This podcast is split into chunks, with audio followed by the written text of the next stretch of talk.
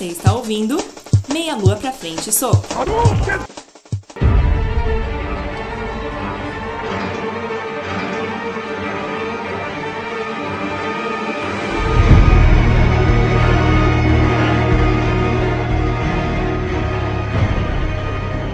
Saudações ouvintes, está começando mais um Meia Lua pra Frente Soco.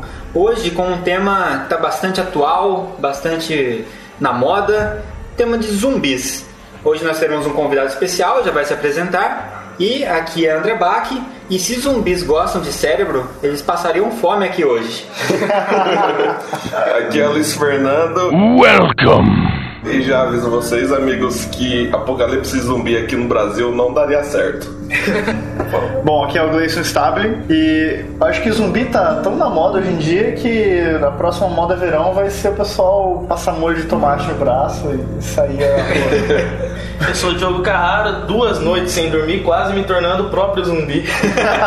Mas vamos Veio a firme. caráter. É. Muito bem, então como vocês viram hoje o tema bastante legal, tentamos fazer como aquele tipo de podcast temático, como a gente já fez com o Dragon Ball Z e com os filmes de terror. Então até os nossos Awesome são relacionados a zumbi também. Então antes da gente falar um pouco sobre os zumbis, vamos ouvir aquelas notícias imprescindíveis que você precisa conhecer.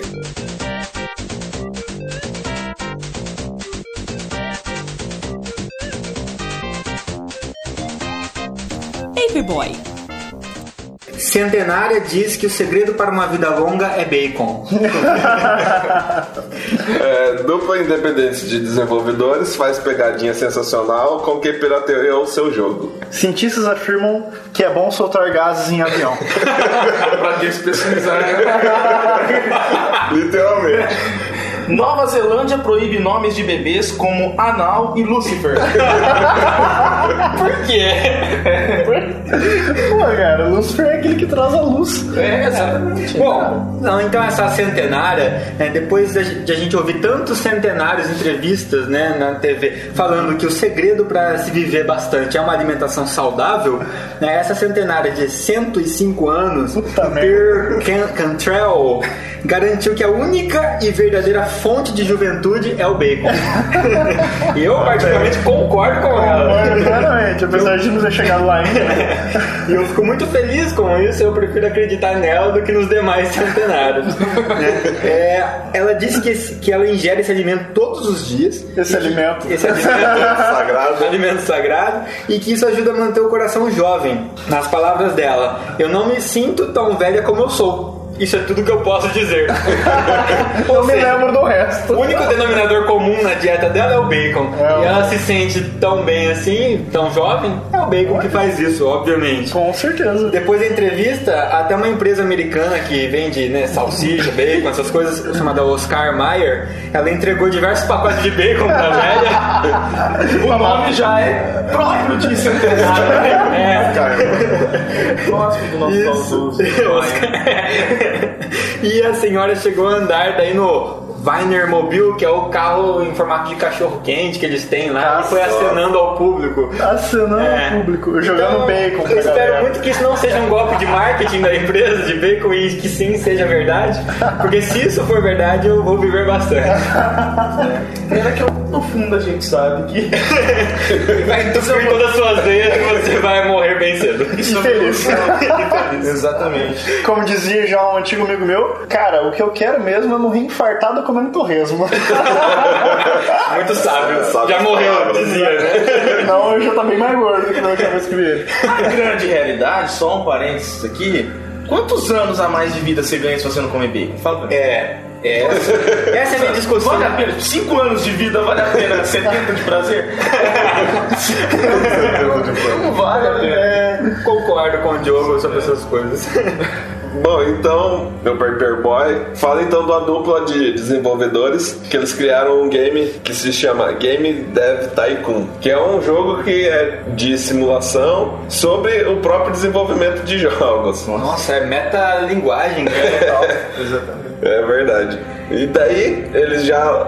Daí o jogo é disponibilizado via download, né? um- Num preço de 8 dólares. Mas mesmo sendo barato, eles já sabiam que iam piratear doidado o jogo deles. deles. Então daí o que, que eles fizeram? Criaram uma outra versão de jogo e disponibilizou via torrent o jogo. e daí, mas acontece que num determinado ponto do, do, do desenvolvimento do, do jogo, da sua empresa de jogos, você não vai pra frente porque as pessoas justamente pirateiam muito seu jogo. No, no próprio jogo. Daí chega e dá um aviso pra vocês que a sua, sua empresa não vai pra frente porque estão pirateando muito o jogo. Puta, cara, que like boss, né, cara?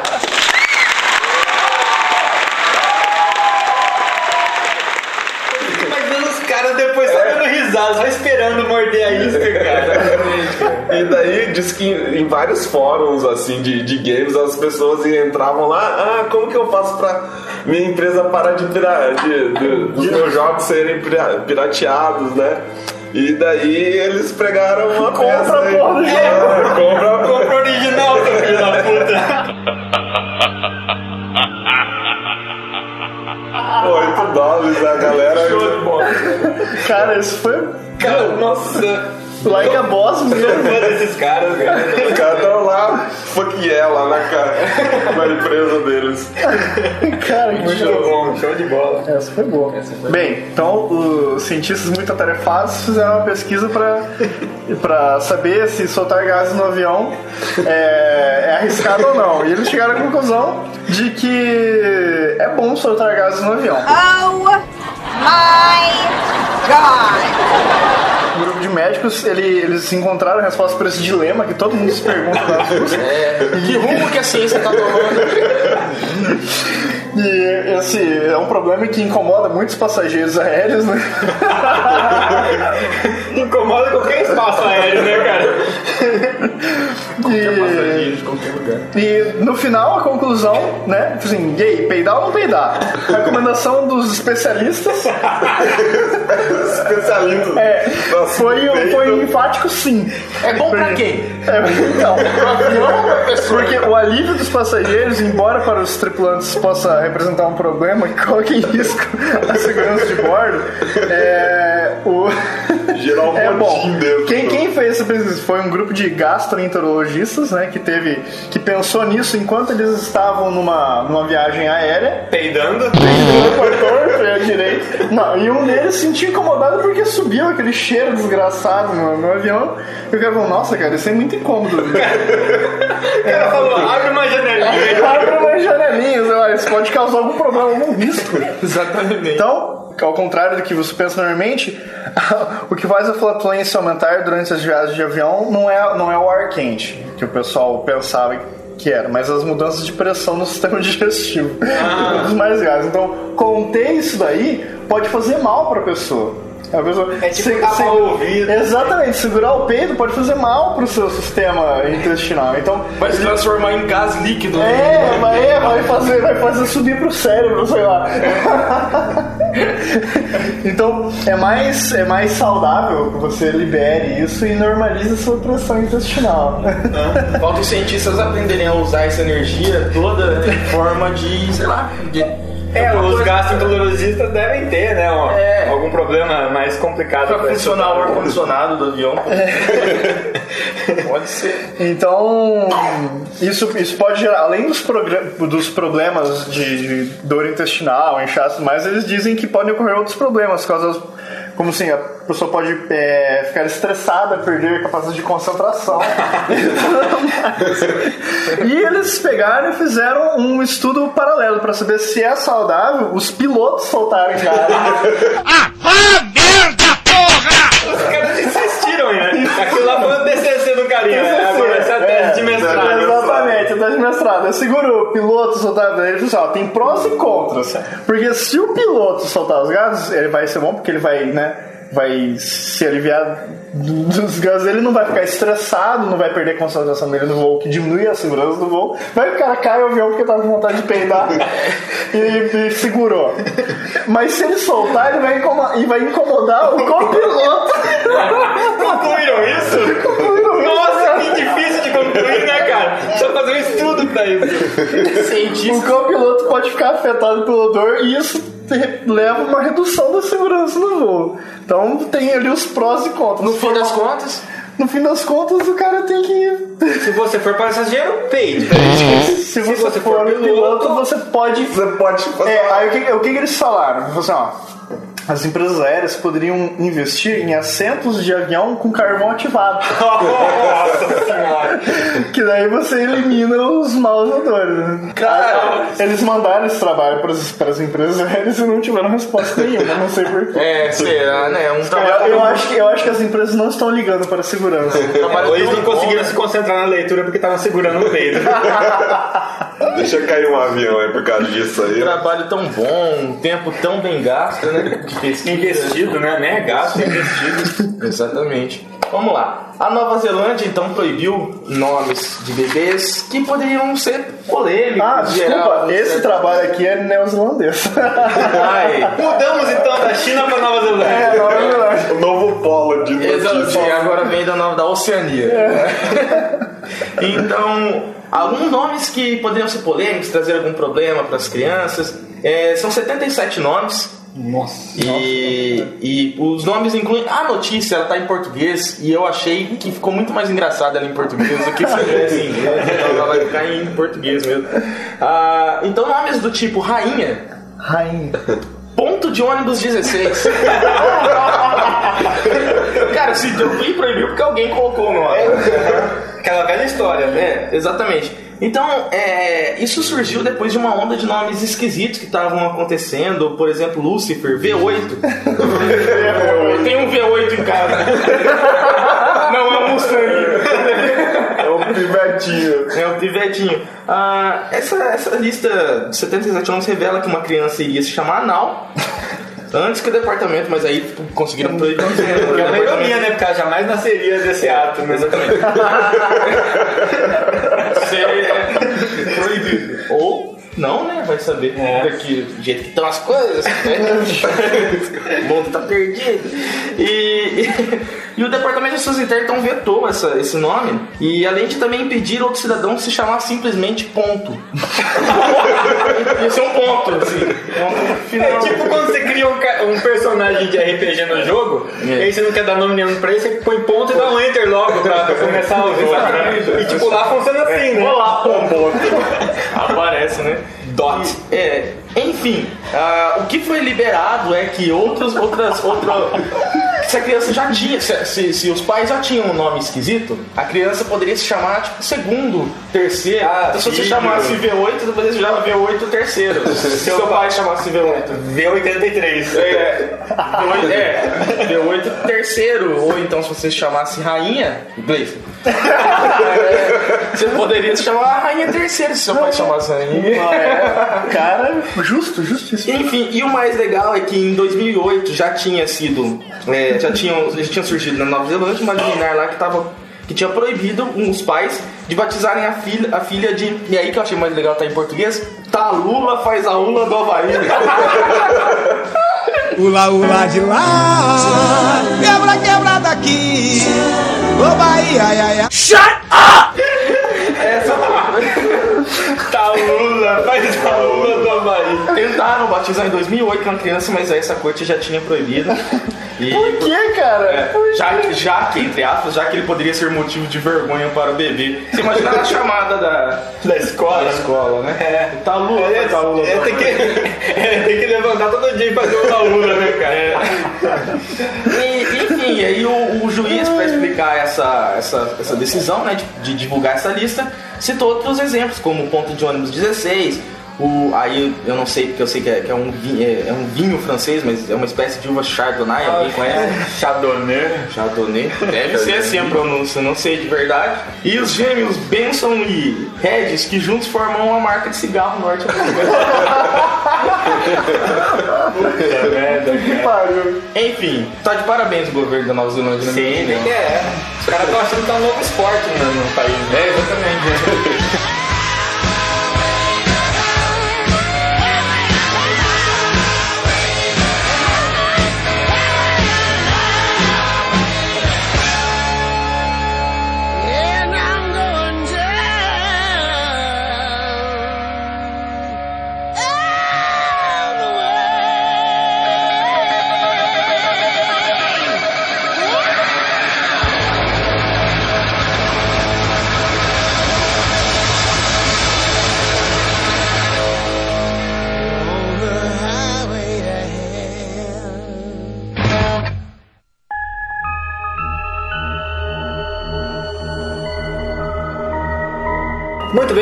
Pessoal. Então agora entrando no nosso tema principal, zumbis. É, zumbis. O que, que é um zumbi, por definição? Cara, tem Eu- tantas definições, mas eu acho que o. Uma primeiro você tem que morrer.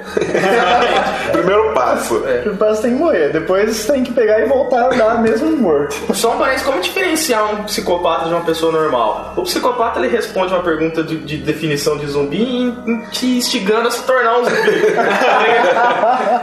o André perguntou como, o, o que é um zumbi? O, o, o Gleison já tá definindo, você primeiro precisa morrer. É, cara, você descobriu um segredo, meu. Acho que você não vai poder passar de hoje.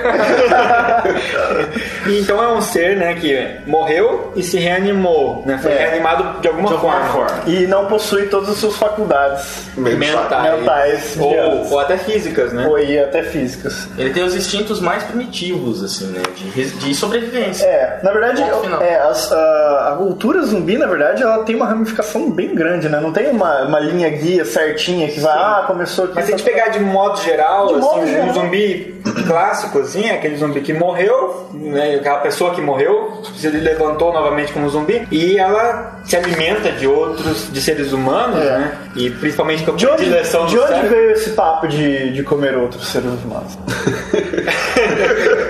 Isso a Então. gente volta lá na Grécia É, então. É, então, cara, você, você tem que. Esse papo de, de comer, de, de mortos-vivos devorando os vivos, vem de uma mitologia que da época do- do- dos épicos de Gilgamesh. Que tinha uma deusa, né? Ishtar, ela prometia que quando as portas do, do, do mundo dos mortos forem abertas, é, elas serão derrubadas e, e os mortos sairão de lá eles vão se levantar novamente e vão comer os vivos. E haverão mais mortos do que vivos na Terra. É um apocalipse zumbi. É o apocalipse mesmo, surgiu de uma mitologia antiga pra caralho. Aí isso foi utilizado mais tarde pra, pra fazer esse, os filmes, né? Aqueles primeiros filmes lá da década de 50, 60. E essa, e essa questão toda de zumbi. E foi ela, se misturando. ela se iniciou, ela tem origem, na verdade, africana, né? A palavra zumbi tem origem. Tem origem africana e, e, e, e a cultura em si tem também, não tem? Tem É. muito envolvimento com o voodoo, Com a religião voodoo. Com magias, com magia negra. É, com, com cultura africana mesmo, de modo geral, inclusive o nome. É, isso que a gente vai falar um pouquinho, né, dessa origem. Exatamente, e essa, esse folclore né, do, de alguma, algumas regiões, não só né, da, da África, mas também do, do Caribe, do Haiti, desses lugares, Verdade. é, eles acreditavam então que, que era possível reanimar um corpo. é, um feiticeiro poderoso poderia reanimar um corpo e esse corpo reanimado, já sem as faculdades mentais, por quê? Esse corpo tinha ficado enterrado e teoricamente então ele não teria capacidade de respirar, ele teria uma morte cerebral, digamos assim, ele obedeceria aquela pessoa que o ressuscitou. Então aquela coisa bem do necromante, do mago necromante mesmo, né? Que com, é, levanta os mortos e, e eles obedecem esse Aham, mago, né? isso. E o que eu achei interessante em relação a isso foi assim, alguém depois tentando. E Isso foi na década de 80, tentando investigar da onde teria surgido essa. Porque esses relatos, né, ou lendas, um cara foi lá e, e um, um rap- não lembro o nome dele, é Wade Davis aqui, é, esse é o nome dele. Escreveu até dois livros, ele até escreveu um livro que chama Passagem das Trevas, a etnobiologia do zumbi do Haiti.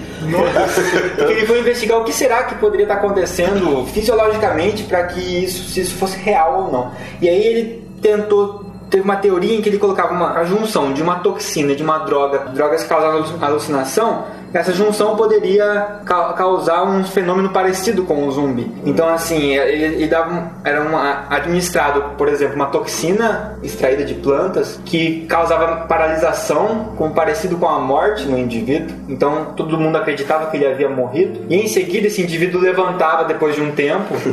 E a, sob efeito da segunda droga, que é alucinógena. E facilmente daí com a cabeça ainda muito aberta e manipulável. E aí esse cara mandava o cara fazer alguma coisa e ele obedecia. Então aí foi uma, uma das explicações científicas que algumas pessoas aceitaram, outros cientistas acharam que não. Que as drogas que eles pesquisaram não, não, não teriam todos esses efeitos. Principalmente a questão de andar marchando é, meio travado, né? Entendi. Zumbizando. É, mas só, só, Zumbizão. só explicando que no início, né, quando surgiu toda essa cultura, essa, esse movimento zumbi.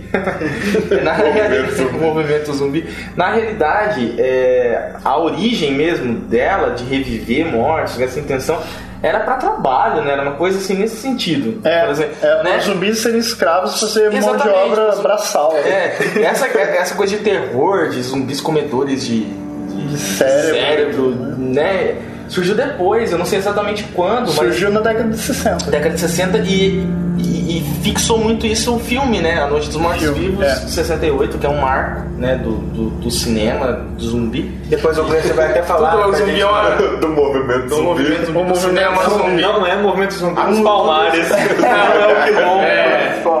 E acho que daí a- a- o primeiro filme, então, falando, então, vamos dividir um pouco as etapas É, aqui. é, vamos organizar. Tem- o Organizar. zumbi tá em tanto lugar que a gente vai ter que engavetar os É, caras. então vamos falar um pouco sobre filmes de etiquetar. zumbi, né? Começando pela Noite dos Mortos Vivos, que foi o que praticamente instituiu esse gênero nos cinemas do jeito que é hoje e que teve como base um livro que depois o Gleice vai comentar lá no Olson. Lá no Olson, né, Mas enquanto filme, né? É um filme da, de quando mesmo? 68. 68 ou 4? 68. Foi 68 e teve um remake depois, né? Teve dois remakes. Dois Teve um em 1990, Ah. que é um remake normal, e um em 2006, que é o 3D, né? Mas é o mesmo filme, Uhum. em 3D.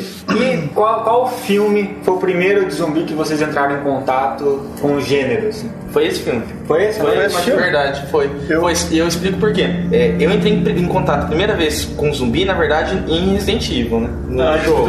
Antes dos filmes, no jogo. E é, lendo revistas, eu vi que o Resident Evil tinha sido inspirado no filme A Noite dos Mortos Vivos. E fui assistir o filme por causa do jogo. Então foi por isso que esse filme foi o primeiro que eu tive contato. O primeiro filme que tinha algo de zumbi que eu assisti foi Uma Noite Alucinante. Que a, mulherzinha ela, ela pega.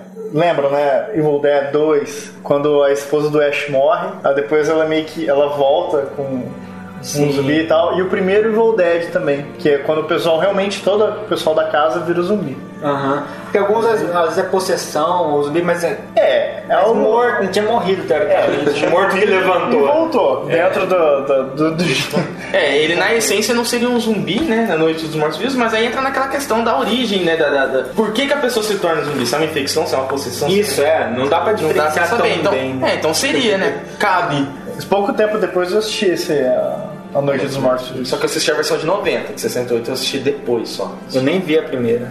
Não, eu, eu assisti essa versão de 90 também. É. Eu assisti a versão de 90. Ah, eu, juntamente com, com o Diogo, tive primeiro contato no- nos videogames, né? Mas assim, de filme, eu não. O que eu lembro, assim, que marcou mesmo foi A Madrugada dos Mortos, que é um grande filme, né? E é zumbi correndo pra, tro- pra todo lado. Foi, assim, mar- marcante. O filme de zumbi que mais me marcou foi Fome Animal, cara. Nossa, Esse é um filme de zumbi marcado. Mas Esse é o filme de não zumbi. tem como não marcar, né? Essa série pro resto da sua vida. É, Nossa, cara, carimba, né?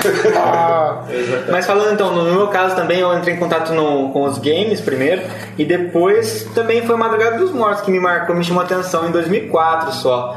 É, antes disso era, era mais em, em jogo mesmo que eu tinha tomado contato e Resident Evil que dominou essa, essa fatia né, do, do jogo. Mas então voltando um pouco né, nessa questão, em comparação então do tipo de zumbi, né, os tipos de zumbi que a gente tem. É, esses dois filmes que a gente citou dá pra exemplificar bem isso: A Noite dos Mortos Vivos e Madrugada dos Mortos. São dois tipos de zumbis completamente diferentes, dois ótimos filmes do gênero. Mas são dois tipos de zumbis completamente diferentes, né? Enquanto no Noite dos Mortos Vivos a gente tem aquele zumbi lento, estilão do Resident Evil mesmo, os primeiros, né? Que você consegue desviar, que você consegue andar e, e- e o que amedronta, na verdade, é a quantidade Exatamente. deles. No, no Madrugada dos Mortos, ah, são zumbis muito rápidos, muito ágeis. é, além da quantidade, eles têm, têm a qualidade. qualidade. Tem qualidade. é tudo atleta olímpico, né? É. zumbi. Aí entra naquela discussão: o que, que é melhor, o que é pior? O que é mais divertido? Eu acho que E- o que é melhor ou pior é uma história bem contada, um roteiro bem escrito. Exatamente, é a ambientação. É. É a ambientação, exatamente. Mas- Mais, mais do que uma história bem contada, é a ambientação, porque, igual a gente disse, zumbi não se tem muito uma história bem contada, na verdade. Se você, qual que é o roteiro de Madrugada dos Mortos? É. Que roteiro que é? Não tem roteiro, o filme começa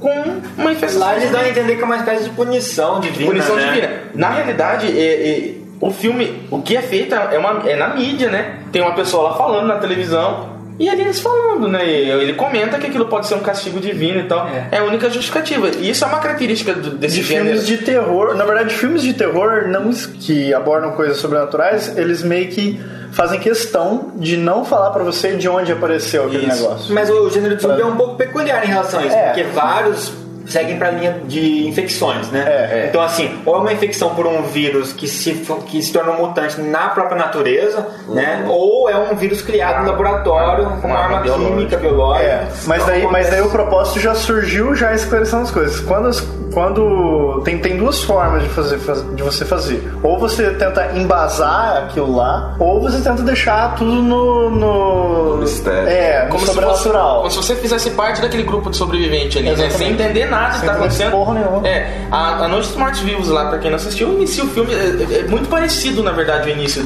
com a Madrugada dos Mortos, É. né? É, é- é- no início você já tem a figura do zumbi presente e, e sem nenhuma explicação. Começa ali, as pessoas vão lutar pra sobreviver. Basicamente é isso. E eu acho que esses dois filmes, pra mim, são os filmes definitivos desse gênero. Exatamente. Um instituindo o gênero no cinema e o outro dando um fôlego novo, né? Assim, trazendo de volta a atenção da mídia, né? É. E tá até agora, né? É. Se for, é, se for, vamos lá, se for pra. O pessoal gosta de, de polêmica, né? É, se for pra é escolher. legal? Se for pra escolher. Zumbi lento ou zumbi É, se for pra escolher eu, até pelas raízes do Resident Evil, assim, que é igual eu falei, primeira vez que eu entrei em contato, eu acho mais legal o zumbi lento. Me dá a impressão de ser o zumbi mais tradicional, assim. Me dá a impressão, não sei se de fato seria. É uma coisa muito pessoal. Eu prefiro mais a ambientação em si do que o, tipo de. Mas a Sim, gente já não. explorou isso. É. a gente quer saber o que, que você prefere. Ou lento, se a ambientação é a A gente mesma. quer levantar polêmica. Puta merda, cara. Isso é um perigoso. Vou Eu- passar a bola. A minha opinião em relação a isso é assim, eu acho desesperador o zumbi rápido e tal, tudo mais. Mas o que eu acho legal do zumbi lento é esse paradoxo mesmo. Isso. Ah, ele é lentão e tal, mas de repente você tá escapando de um, mas tá vindo uns cinco atrás devagar, e aí quando você para em um pra tentar se defender, os outros vão chegando cada vez mais perto, devagar, e esse terror, assim, é, aí o clima eu acho mais, mais interessante. É, eu, eu também gosto do- dos zumbis lentos, mas o zumbi rápido é, é correria. É aquele negócio. Apesar de eu não achar muito, muito coerente ter um zumbi rápido, porque se ele morreu, tá lá, sei lá como que ele tá, às vezes tá tudo podre, tá, tá necrosando e ele tá correndo mais do que os humanos tão são, né? Em termos. Cara, em fome animal, o cara mata o zumbi e o que corre atrás dele são os intestinos do. você, quer, você quer mais? Você quer tentar achar alguma coerência? Pra quem tem curiosidade de saber mais sobre esse filme, o Gleison abordou ele com um pouco mais de detalhes no nosso terceiro, podcast, terceiro de filme de terror. O filme de terror foi o meu alça, não foi? E, Não, você Não. falou sobre ele. Eu falei É, sobre ele. Foi e foi, inclusive, Peter Jackson dirigindo Foi ele. Peter Jackson, cara. É, Agora, em relação ao como matar um zumbi. Qual é a forma mais tradicional de se matar zumbis? Os filmes e os jogos nos ensinaram que é com um tiro bem dado na cabeça.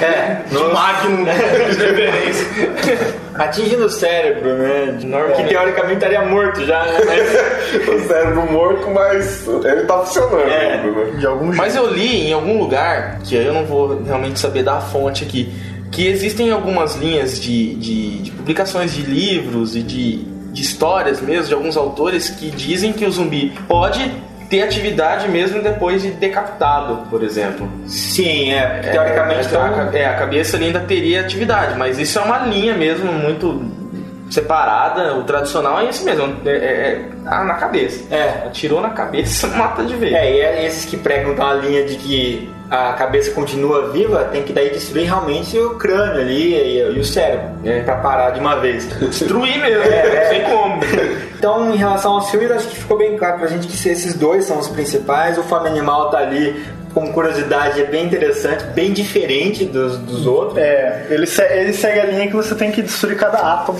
É, tudo, tudo tem vida no zumbi. Vale só citar que, na verdade, A Noite dos Mortos Vivos não foi o primeiro filme que abordou o zumbi. Não. Foi um filme de 1932. É, exatamente. White. White. Zumbi branco, White Zombie. É White Isso. Zombie. Esse foi o primeiro filme a abordar zumbis, mas E ainda- tiveram outros filmes de zumbis que não tinham essa característica também. Tinha aquele The Walk, I Walked with Zombie.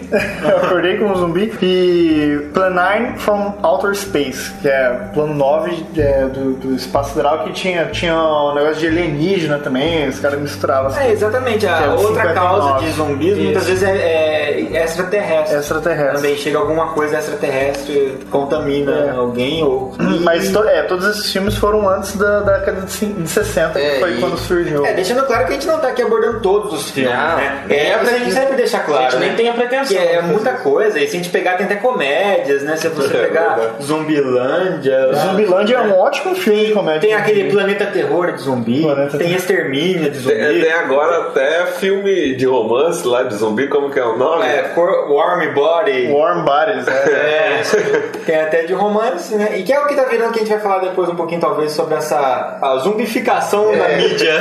Exatamente.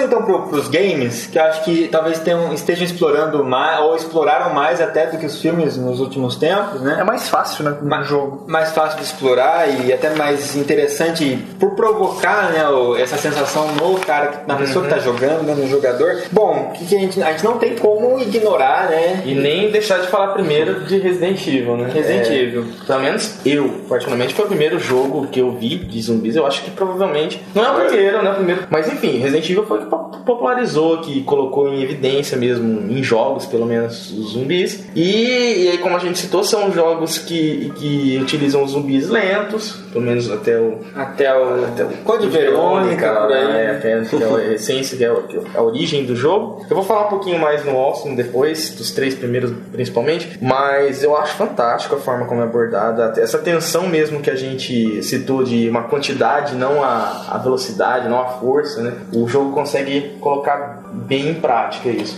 Eu acho que assim, e essa diferença aí, voltando ao zumbi rápido e lento, no- nos videogames dá um tipo diferente de jogo.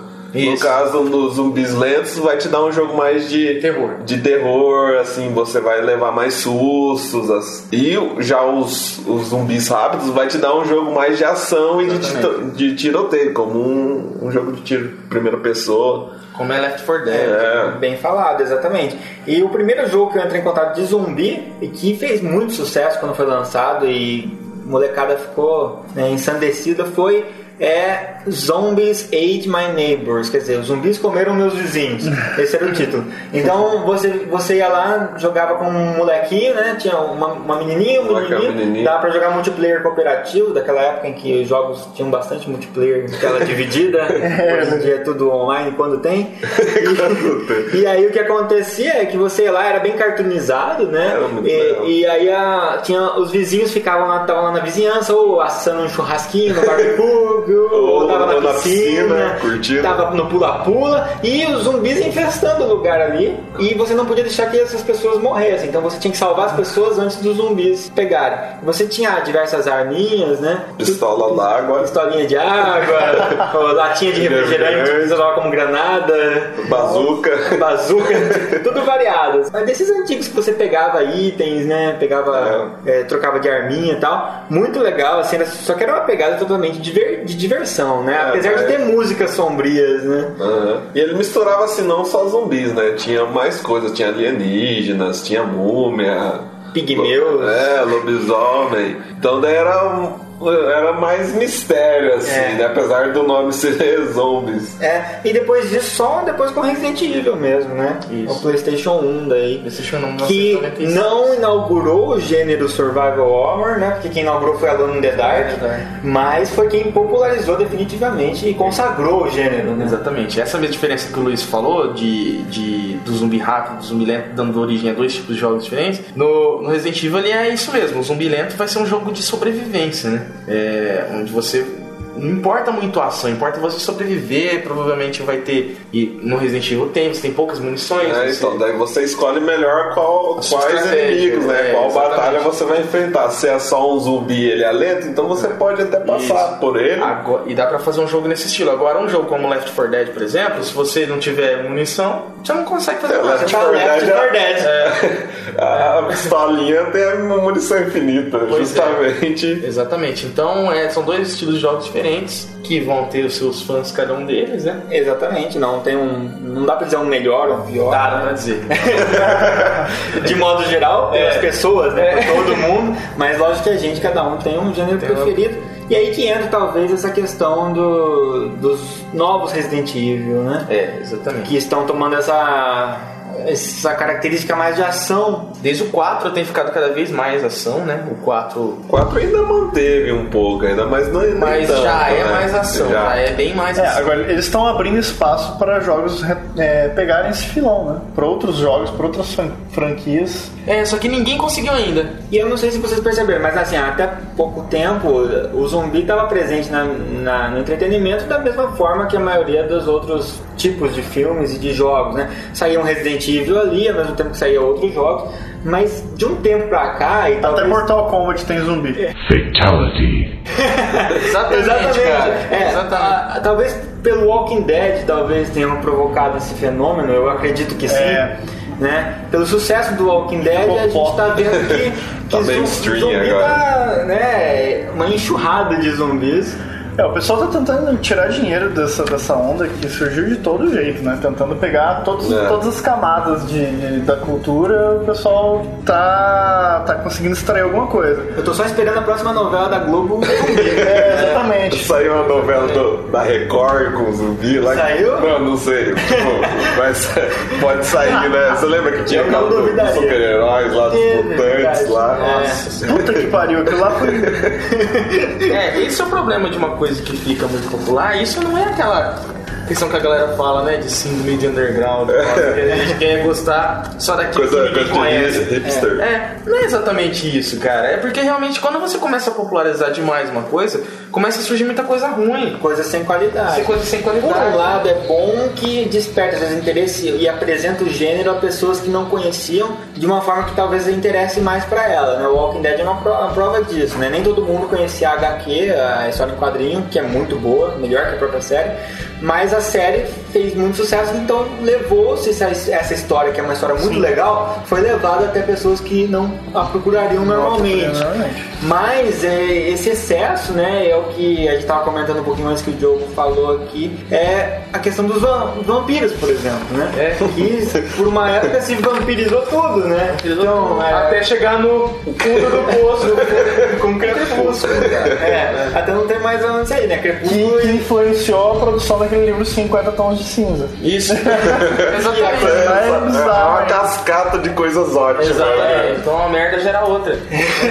E aí que é o problema, você é, chegar num- nesse ponto e esse ponto de repente atingir um ponto de não retorno, por exemplo. É. De começar a ir pra, pra, pra frente disso e, e as obras se basearem nelas mesmas e parar esquecerem as origens que eram Exatamente. boas. Então se daqui a pouco você. Se acontecer isso, daqui a pouco você falar que vai jogar um jogo de zumbi, que vai assistir um filme de zumbi, você vai ser ridicularizado, porque vai ser uma bosta aquilo lá. Ou já tem aquela coisa embutida, igual agora, você vai assistir um filme de, de vampiro, ah, você vai assistir Crepúsculo. É. Vão, vão ligar aquilo com Crepúsculo e, e- e vai ser uma bosta. E provavelmente agora. Alguém conheceu alguma coisa boa de vampiro que surgiu depois de Crepúsculo?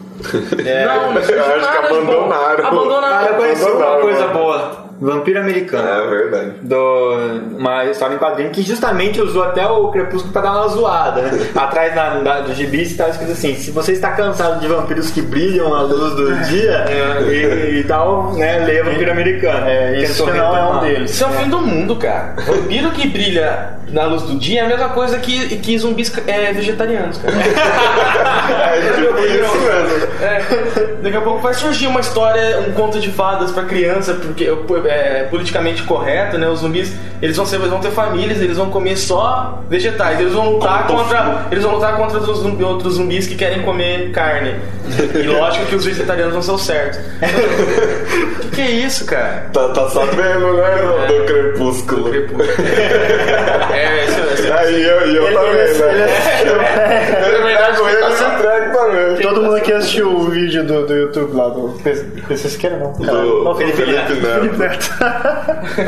E só uma coisa que eu esqueci de citar no momento que a gente tava falando dos filmes ali, os filmes do Resident Evil, né? Quantos jogos pra mim marcaram e até hoje é uma das minhas séries favoritas, os filmes são horríveis, na minha opinião. Eu também não gosto. São, são nojentos, são horríveis, são tenebrosos, cara.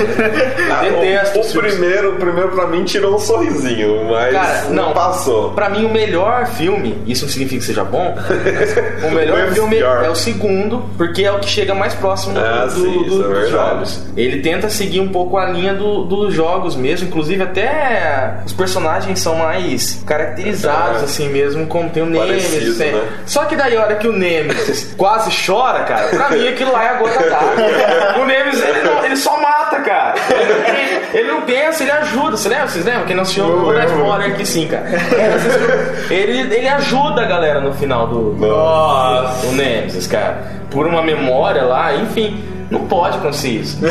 Não pode. Sabe por que não pode? Não é porque um zumbi não pode ajudar ninguém. Isso também já é chato. Mas o Resident Evil não é assim. Você tá usando o nome Resident Evil. Então não É. chame de Resident Evil. Eu faço um similar. é, o, o Chama de merda. Pô, não. É exatamente Esse é um isso. problema que a gente vem discutindo nos nossos vermes malditos já. Isso. Sobre Dragon Ball Evolution. Nossa, Dragon Ball. Sobre. Dungeons, ah, um verme maldito. O filme do Dungeons and Dragons, cara, aquilo é, foi vomitado aquele roteiro. Agora, por que isso acontece se tem o jogo com o roteiro pronto? Exatamente, cara. Pega a porra do jogo, cara, e, É faz, simples. e faz um filme. Ah, tudo bem, ah, mas você já conhece a história, não importa. Eu tenho certeza que a maioria das pessoas, dos fãs de Resident Evil, do jogo, é, ia querer ver a história contada em forma de Sim, filme. e quem cara. não jogou o jogo vai gostar da Vai história gostar. porque é bom. É, exatamente. Não, aí eles colocam um personagem que não existe no jogo como personagem principal. É? Não existe aquilo. Alguém conhece? Não existe. Não, a não Alice. conheço. A Alice, cara. Não existe ela no jogo. E aí ela coloca ela como personagem principal. E os personagens principais do- dos jogos como personagens secundários, cara. A Jill. A Jill que é super fodona, cara. É. Nos jogos ela, ela é um personagem secundário que a Alice tem que ajudar ela. Ah, faça não dá pra entender o que eles fazem, cara. Porque a- o, filme, o jogo já fez sucesso pra caramba, por quê? Porque tem, é completo, porque a história é boa, porque o jogo é bom, a jogabilidade é boa e tudo mais. Então já tá pronto, pra que você arriscar uma coisa tosca? Isso, isso se aplica também pra mim nos novos jogos, que é, por exemplo, no, no- o mais recente, o Resident Evil 6, que pelo jeito teria sido um ótimo jogo se não se chamasse Resident Evil, cara. Coloca lá, sei lá, Gears of War Zombies. pode ser, é, pode ser, exatamente, cara. Imagina, Gears of War se chamasse Resident Evil seria ruim, mas chama Gears of War, então é. Tirando o fato que aqueles Da hora. seis lá parece um carinha fazendo um boquete numa girafa. Exatamente. Eu só vou, vou pôr pra vocês aí. ah, o, o link da imagem. Pra vocês verem, os seis. Você não consegue enxergar o número 6. é um desafio. É isso mesmo. Bola pra frente, vamos lá. É isso, e agora não tem como deixar de comentar o fenômeno, né? Para o bem ou para o mal, quem é que quem gosta ou não, Walking Dead Walking se Dead. tornou um fenômeno é, mundial This isn't a democracy anymore. zumbi. Né? E a partir daí é o que tem trazido essa enxurrada de, de zum- a zumbificação, aí Zumbificação. do entretenimento. Tudo. É, Walking Dead é uma série que então é baseada em quadrinhos, que o Luiz vai falar sobre os quadrinhos lá no, no Awesome, mas é, realmente é interessante, né? Porque ele traz aquela pegada do zumbi do ponto de vista dos sobreviventes, né? De um apocalipse zumbi e de um grupo de sobreviventes e que causa uma, uma grande empatia com quem assiste, né? Você consegue às vezes se colocar no lugar daquilo, né? E vocês gostam de Walking Dead? Eu assisti, eu assisti alguns Luiz. episódios. É. Eu assisti alguns episódios, não cheguei a assistir, não acompanhei certinho, mas. E Eu não acompanhei certinho porque era muito criticado por minha esposa. Eu sentava do lado dela, colocava no Walking Dead e você vai ver essa porcaria de zumbi de novo. Aí eu tive que trocar. Põe fome animal, ela põe animal. Sai por esse zumbi baitola? de merda. Eu falei, "É." Não, e daí eh, não rolou muito bem. Mas eh, eu acompanhei, cheguei a ler, pegar um pouquinho do- dos quadrinhos, baixei Piratex. ah, realmente, realmente, algumas coisas no seriado ficam meio enrolando, né? Algumas. Assim, a velocidade é muito A diferente, velocidade né? é muito do- do diferente. É, é igual né? você ler Dragon Ball e assistir o Dragon Só Ball. que sem a desculpa, né, de que está sendo feito ao mesmo tempo. É, Não isso é tá. verdade. Os quadrinhos estão bem à frente já em termos de produção. Não teria por que enrolar. É, enrolar pra, pra ganhar dinheiro, Não sei, não sei qual temporada, mas tem, tem uma temporada que a galera fica o tempo inteiro lá no sítio. É a É a segunda. segunda temporada. Caralho. Não, é, é bem isso mesmo.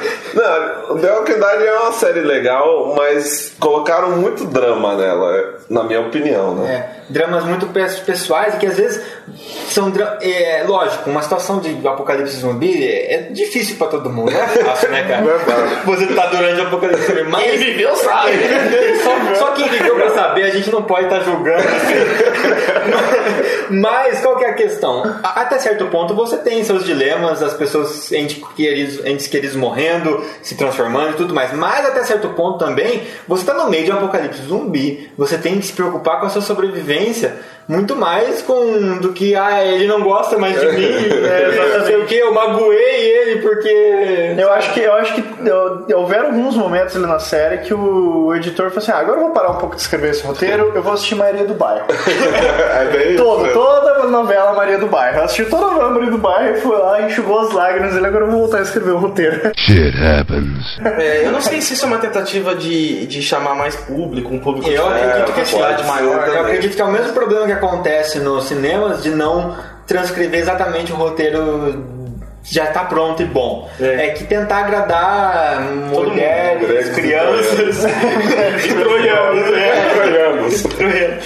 To- Todo mundo, né? Então, e por isso também a pegada da série é muito mais leve que a do gibi. É. É, mesmo. Mas, eu, mas assim, é, eu gosto. Assim, É bom, eu acho é legal. legal. excelente. Só que é exatamente isso. Esses momentos em que tem essas questões pessoais, elas enchem um pouco o saco, porque eu queria uma série de terror. Eu acho que cara. o problema Eu do assim, Walking né? Dead, Eu ela é- queria só- Walking Dead é muito legal porque ela causa uma sensação de desespero muitas, muitas vezes. E eles têm uma capacidade muito boa de fazer você É. falar, nossa, mas agora fudeu, sabe, não tem mais o que fazer. Só que o problema deles é, eu acho, a distribuição de atenção das coisas durante um episódio. E que é o mesmo problema durante a série, se você maximizar isso. Que é, você... 90% drama, 10% É, ação. você- durante o episódio tá tudo tranquilinho, aquele drama. nanana. Aí chega no finalzinho do episódio, dá uma merda violenta ali. Aí você fala, puta, agora sim, cara. aí, aí acaba, próximo episódio de AMC, AMC The Walking Dead. Dead. Aí vai lá, aparece, aí você fala, nossa, agora vai ser massa, vamos assistir o próximo. Aí você assiste o próximo, começa fudidão, aí já para, já acabou o conflito,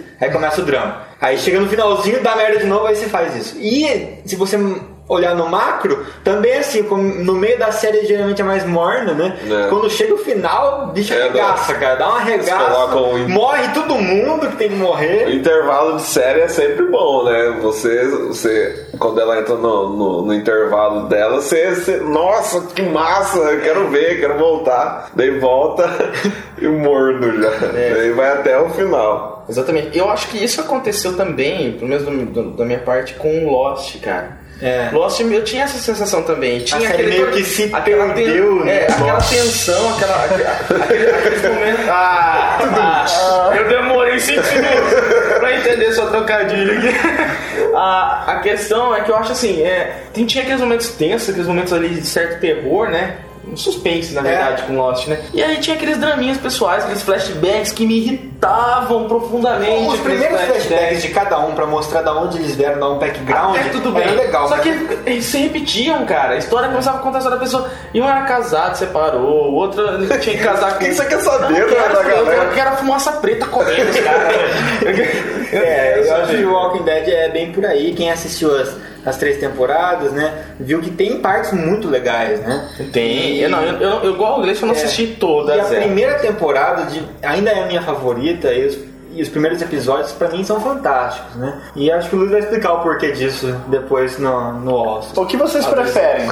Histórias de zumbis que são explicadas por vírus e bactérias ou zumbis sem simplesmente explicação. Sem explicação. Surge do nada, Pergunta. sei lá, sobrenatural, as portas do inferno Ah. se abriram. Entre essas duas explicações, entre essas duas possíveis respostas, eu não sei, eu fico meio dividido. Acho que as duas seriam legais, mas acabo ficando, acho que com a sem resposta. Mas eu acho que a- Agora- até agora isso muda a pegada da história. Porque se você pega uma que é por um vírus, tem alguém querendo, querendo correr e buscar a cura disso aí, É. com, com uma certa esperança de que é possível reverter. Se você pega alguma coisa que não tem explicação como ninguém tá perdido, Você quer correr pras sobrevive colinas. Até o fim da sua vida, é simplesmente instinto. Você fala assim, eu vou sobreviver pegando comida onde eu posso. Você não vai se preocupar em reverter a situação pra depois voltar a estabelecer uma comunidade, não, Não, não tem. Isso. Né? É, agora, das opções, da- da- das, das explicações possíveis, eu acho essa de vírus, bactéria mais legal do que alienígena, Ah, do sim. que possessão. Mas eu acho essa mais legal. Sim, porque é- traz um realismo ainda, É né? É, não sei se é porque é por causa da raiz, igual eu expliquei de novo, do Resident Evil e tal. Mas não é Que só tem isso. a ver com Eu isso. acho que você consegue No meu caso, ficar sim. mais imerso, né? Pode ser. pô, não é tão impossível assim, né? É um vírus, né? É. Uma coisa assim, né? É, remete a uma lembrança que você tem que, po- que pode acontecer, pode, pode, ser, pode ser verídica, né? É, tanto é que existem, porque existem, né, organismos na natureza É, que, que se Tem associam aquele, a outros. aquele fungo da, da formiga, né? Tem um fungo que controla a formiga. É, tem um fungo que ele controla o sistema nervoso da formiga e faz com que a formiga suba até os, as gramas mais altas que são devoradas, que são comidas pelo boi, a vaca, sei lá, qualquer bicho que come a grama, sei lá. Pra ser. Pra, pra, é, pra formiga ser comida Pro e o fungo fu- entrar no- Pro fungo entrar no tubo digestivo do, do, do boi, da Nossa, vaca, do sei lá meu que é, Deus, hein? que é ali que ele se reproduz. Então, é da mesma forma que existe também um, um animal aquático, um organismo aquático que ele se liga na. que ele, se, que ele gruda ou substitui, não sei, a língua de um dos animais e ele começa a, a digitar qual tipo de alimento que o bicho vai começar a buscar. ou seja, né? bus- Não é se, tão longe se for um assim. bicho que busque cérebro, Cérebro. e estiver na sua Sério? E você tiver morto? e você tiver morto, Pronto! Que é uma zumbi. Agora, só pra finalizar então, essa coisa de zumbificação, realmente tenho visto histórias surgindo nesse mundo, mesmo no mundo underground, onde até eu já vi zu- zumbis que têm certas faculdades mentais, que conseguem ter lembranças, conseguem é, falar, inclusive, e inclusive vi uma história em quadrinho uma vez que estava sendo produzida de zumbi que consegue inclusive atirar. Ah, não. Daí começa a Aí. Escrever romance.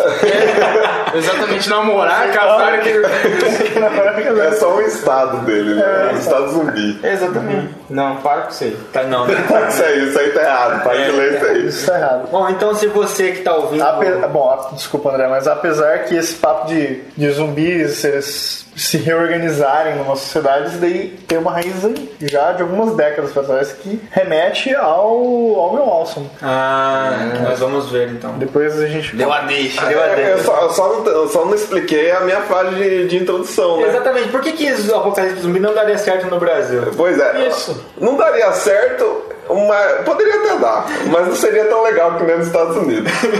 Primeiro porque todo mundo já mora numa fortaleza aqui no Brasil. Todo mundo já tem seu abrigo, sua safe house já. Ia ficar lá batendo É, no portão. Ou, ou o zumbi não ia conseguir entrar, ou se, se infectou Ou pelo ar, não ia sair. conseguir sair pra rua. Tipo assim, e a gente não tem arma em toda esquina aqui, né? Pelo menos lá em alguns estados. não tá- Ia ter que pegar a espada do André, né? Ia ser só no, nas armas brancas. Pegar aquela, aquela zumbi gorda, tiazona que ia ser bolo de macarrão, batendo a galera no meio da rua. É bem isso mesmo. Então é isso, pessoal. Se vocês sentiram falta de algum filme que a gente não falou, deixem nos comentários, mandem suas críticas. Né, sobre se vocês não concordam com algo que a gente disse, mandem suas críticas. Então, escreva aí embaixo se você estiver ouvindo, ou pelo Facebook, ou pelo é, no nosso site, no YouTube.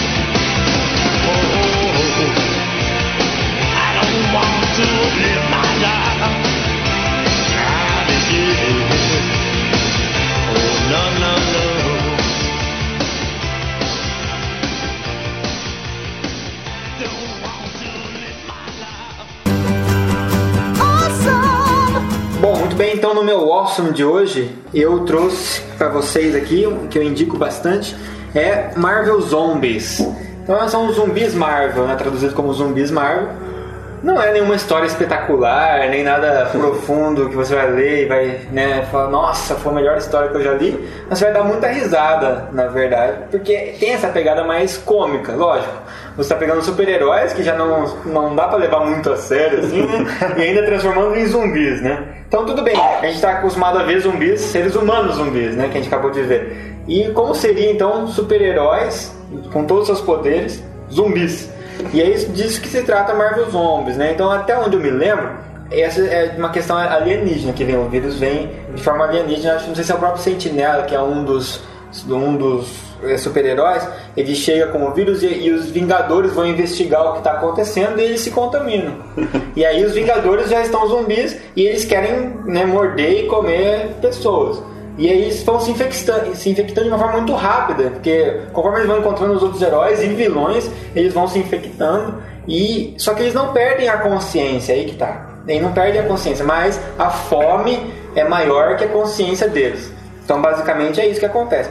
Então eles começam a destruir, dizimar muito rápido. Não é assim, a população vai morrendo aos poucos e tal. Não, é, é, é arregaça. Porque são super-heróis, cara. Eles voam, eles têm superpoder. E estão com fome pra caralho. Estão com fome. Então, então, com fome. E eles começam a se matar, querer pegar outros heróis. Então você vai ver lá o, o Wolverine zumbi, o Homem-Aranha zumbi, o Magneto, Às vezes o continuam tão Hulk. poderosos. Não, a coisa mais bizarra que eu, que, eu, que eu vi folheando aí. O Homem-Aranha ele não solta teia, ele solta veia e nervo, cara. É. Isso não, não- existem vários, né? Já saíram vários episódios, né? Várias HQs. Eu teve a primeira mesmo, que é bem legal, que eu, não- eu não tenho ela. Eu já li emprestado, mas não tenho. E eu tenho uma outra, depois que saiu bem depois, né? Mas essa primeira é legal porque conta a origem Aham. e é, é a novidade toda. E no final, eu já vou dar um spoiler aqui porque fica é bem interessante. Eles tem um, o surfista prateado chega na Terra como se fosse ele chegar para tentar como arauto do Galactus pro Galactus destruir a Terra. Só que daí eles pegam, né, já e, e comem, devoram Galactus. Caramba, Porque velho. são muito- e aí eles começam a adquirir tanto por, por causa disso adquirir poderes cósmicos além de tudo. Nossa. Então eles ficam mais poderosos ainda porque eles devoram o Galactus. E depois na história que eu tenho aqui, eles a Terra já não existe mais seres humanos, acabou tudo. Acabou. Sobrou só os zumbis ali.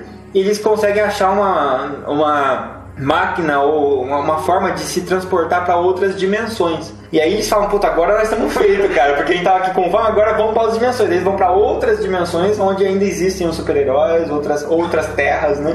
E vão lá começar a dizimar as outras, né? E aí poucos heróis ainda mantêm, tentam, depois de um tempo, começam a perceber que, tipo, se tornaram animais, né? Não tá certo isso aí, Não tá não. certo. O Homem-Aranha, depois que ele percebe, ele matou, originalmente matou a Mary Jane e a, E a Tia Tia May, devorando elas. E aí, depois de um tempo, ele vai pra outra dimensão e encontra de novo a Mary Jane. E ele, só que dessa vez ele tá com a consciência, não quero matar a Mary Jane. Aham. E aí ele acaba matando o- os vilões, só que transforma os vilões em zumbis. E os zumbis matam a Mary Jane. Então ele fala, puta que pariu, sabe? Temos que acabar com isso. Então ele, como é super inteligente lá, ele Aham. tenta desenvolver a cura pra isso. Então é, fica aí o meu awesome, recomendadíssimo pra quem curte uma história de zumbi e curte uma história de super-herói. Aí tá o- a fusão das duas coisas. Então, o meu awesome, então, seguindo essa linha de, de quadrinho também, o meu seria a série da, do The Walking Dead em quadrinhos. Ela, ela, se você só acompanha a série, ela é um pouco diferente. Na, na verdade, a primeira temporada até metade se assemelha bastante aos quadrinhos. Daí tem uns personagens a mais, outros, outros a menos, mas depois desanda. Daí cada um vai pro seu canto e assim, tem alguns personagens que aparecem, é, algumas semelhanças, mas é mais em questão de, de personagens. Mas assim, é, é muito bacana se você só conhece a, a, a série, vale muito a pena você, você ler os quadrinhos, porque assim, as coisas acontecem muito mais rápido, né? É muito mais dinâmico. Não tem tanta enrolação. É, não, emocional, tá? não, não tem. A- Às vezes tem, porque assim, a série, a revistinha, é, o quadrinho é, é mensal.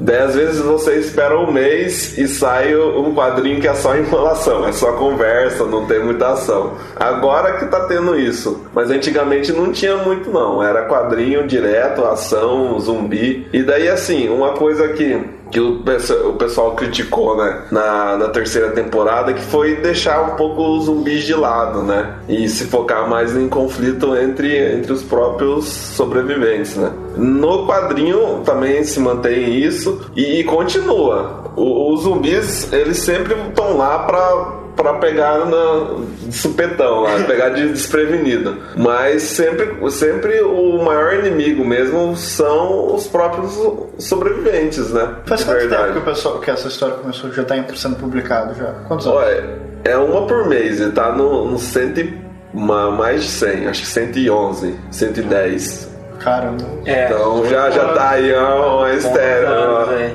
há um tempinho. Ela foi escrita, né? E tá sendo escrita pelo Kirkman, né? Robert Uhum. Kirkman.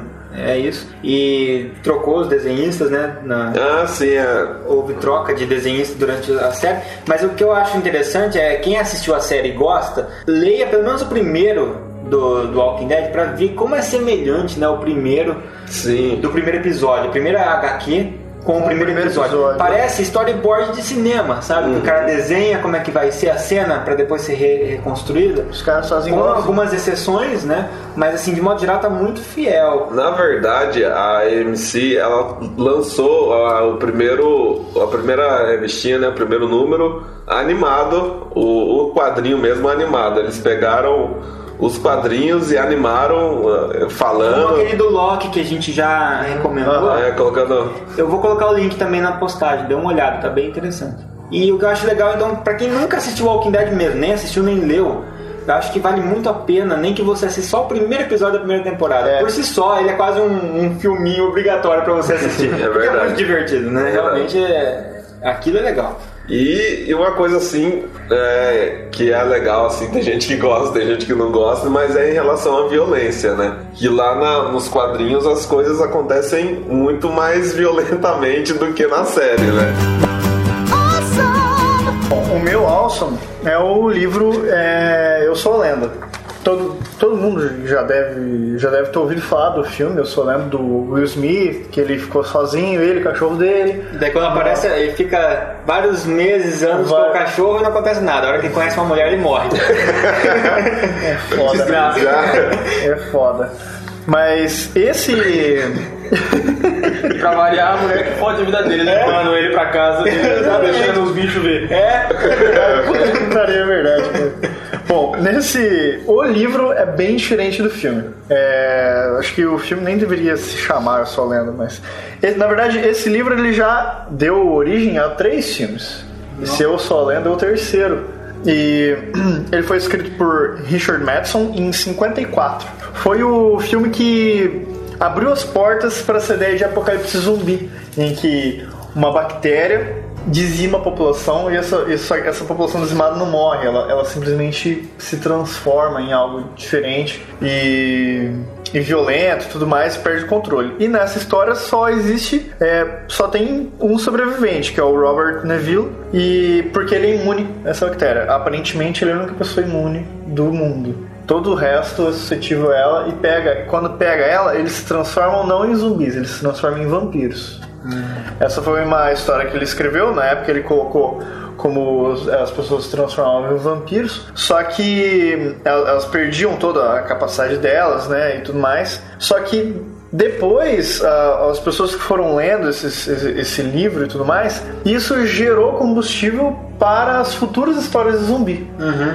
Porque a característica dessas seres era mais semelhante de um É. zumbi, É. teoricamente, do que do, do que do de um vampiro. vampiro. Só que na época não, não tinha muito esse papo de, de zumbi e tudo mais. O que não era tinha mais saído do pro- crepúsculo, né? Não Senão tinha- já tinha é, zumbi, é zumbi certeza. Eram, eram vampiros. E qual que. Bom, não vou falar tudo aqui porque vale a pena, mesmo hoje em dia, vale a pena ler esse livro. É um livro muito interessante. Porque ele, ele traz muitas ótimas ideias, assim, para você ambientar as coisas ou para ter ideia para a história. Nem, por exemplo, ele tá sozinho, de dia ele. Ele sai procurando alimento, sai procurando sobrevivente, né? Vai que acha alguma coisa e tudo mais. E ele encontra um cachorro vagando por lá, porque é o único animal que ele consegue ver lá, o cachorro. Aí ele tenta atrair o cachorro com comida e tudo mais, e quando ele atrai, o cachorro vira amigo dele por um breve período de tempo, mas eu vou falar depois da merda lá, mas enfim, quem lê vai saber.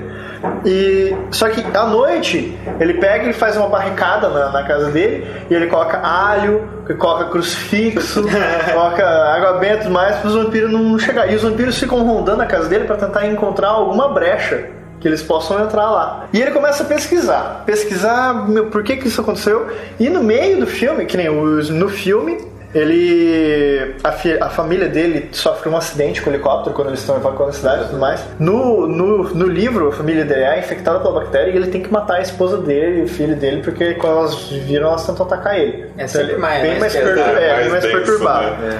Não, não tem, não aparece no, no livro, não aparece esse sobrevivente. O que é legal, o que é o mais legal do livro, mais legal do livro é que ele, bom, ele descobre que é uma bactéria, a bactéria muda as, as coisas nas pessoas e hum, no filme o que acontece com o Smith? O Smith pesquisa a, a cura da doença, ele encontra a cura da doença, injeta lá numa, numa mulher que, que, que Foi presa. é, né? que foi presa por ele lá.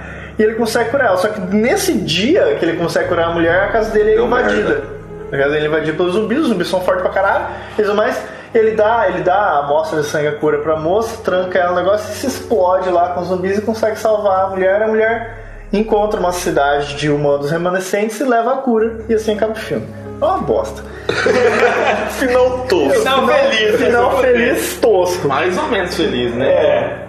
Mas É, morre o cachorro. O cachorro também. morre. Pô, o cachorro, Porque o cachorro o cachorro morre. vai embora, daí ficou feliz. É, o cachorro tinha que ser o único sobrevivente. No livro, no livro não é assim. No livro, ele, na verdade, ele começa a perceber, no final ele percebe que os remanescentes, da, não, os remanescentes não, esses vampiros, eles estão construindo uma nova sociedade, estão emergindo como uma nova raça. E ele, se, na verdade, depois ele se vê como sendo uma ameaça. Tipo, os, os vampiros veem ele como uma ameaça para a sociedade dele. Da mesma forma que eles veem, ele vê os vampiros como uma ameaça para ele. Só que ele é o único, não existe mais humanos. Comparta essa briga aí, né? E existe um. Na verdade, a parte mais legal eu não contei, mas esse é, essa é mais ou menos a ideia, o que ele vê. E, então, ele, daí ele fala: Nossa, eu, eu me transformei pra eles numa lenda, numa mitologia. Eu sou a mitologia do humano. É verdade, né, velho? Porque eu sou a lenda do filme, É, isso não tem nada a eu ver com a sou, é, lenda. eu sou um mito. Eu, sou, eu entrei pra, pra esse arcabouço de lendas como sendo o humano que Humano. mata vampiros. E, e esses vampiros, eles ficam contando a história pro, pras criancinhas vampiros. E cuidado, porque existe um humano que sai por aí matando vampiro. Muito bom, cara. Então, por isso que eu, eu sou a lenda. No final, ele, ele- no final, ele percebe isso, quando, na verdade. Não, sério, Por que colocar o nome do filme do Will Smith e eu sou a lenda, né? É. Não pode colocar um outro nome que nem a gente tava falando, né? Põe outro nome. É, na verdade, na verdade, os filmes anteriores usaram outros nomes. Então, esse livro ele consegue trazer uns insights bem bacanas que você, tra é, você traz pra, pra realidade pensando de uma forma. tentando ver o mundo de uma forma diferente. Você não, você não passa a observar o mundo pelo seu ponto de vista, você observa o mundo pelo ponto de vista do outro. Ótimo, na verdade, já são, são três jogos. Três ossos. É, eu, É uma eu, eu trilogia peço, pra eu você, peço né? licença pra poder ter, ter colocado esses três jogos, que são os três primeiros jogos de Resident Evil. Mesmo sendo jogos antigos, eu trouxe eles aqui porque eu tava pensando, o primeiro jogo, Resident Evil 1 lá do Play 1, ele é de mil, 1996. A galera que nasceu em 96 tá fazendo 17 anos esse ano, cara. Pode muito bem estar ouvindo a gente e não ter jogado, cara. É. Não, não- não jogou recém-nascido, provavelmente. Ou pode ter jogado e não se lembra. Então eu acho que essa galera que tá aí acostumada com gráficos de alta definição, com esse monte de ação em Resident Evil, não sabe exatamente o que é Resident Evil e merecia Assim, só, só um parênteses. Esse primeiro Resident Evil 1, ele tem um, um remake, que eu acho que saiu pra... Wii. Pro Wii saiu. Ah, mas tem, tem acho que Dreamcast, o GameCube. Ah, é. O Resident Evil Deve, deve 1 ser é, o que GameCube, eu né, sei- que saiu pra Wii. O 1 que eu sei é só do Wii mesmo. É. Depois teve o 2, teve um remake pro Nintendo 60, que foi feito pro Nintendo 64, o Mas 3. assim, era um remake assim, com os gráficos bonitos É. e tudo Era mais. relativamente bonito, né? É. Deu uma atualizada. É, né? atualizou. Pros padrões de hoje, pra quem tá acostumado a jogar hoje, vai ver que o gráfico é feio, é poligonal, é tudo quadrado, é tudo esquisito. São câmeras fixas. É, os- no, Play- no PlayStation 1, a galera tava se espantando era com o poder de, de armazenamento de um CD, que era de 600, 700 mega lá, pra, que, pra época era muito, Era absurdo. absurdo, é. Então a galera colocava vídeo em todo jogo. É, Todo jogo tinha vídeo. Não, o vídeo mesmo, muitas vezes. é. O Resident Evil, a abertura Ah, do Resident o- Evil é vídeo. É vídeo. Ah, é. É. Live E- action. Chris Redfield.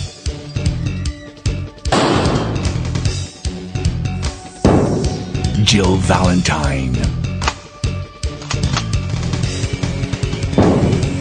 Barry Burton.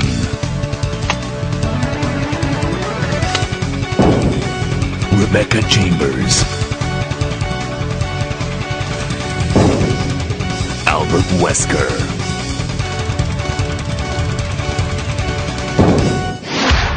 Resident Evil. E live action, exatamente. E com atores ruins, péssimos, com atuações piores ainda, mas o jogo é sensacional, porque, como a gente falou no, no momento que a gente estava discutindo ali o tema principal, resgatou ou firmou, né, fixou de vez essa questão do zumbi em jogos e, e mostra bem o que, que é o Resident Evil, o que, que é, por que, que tem tanta gente das antigas que reclamam hoje do, do Resident Evil de hoje.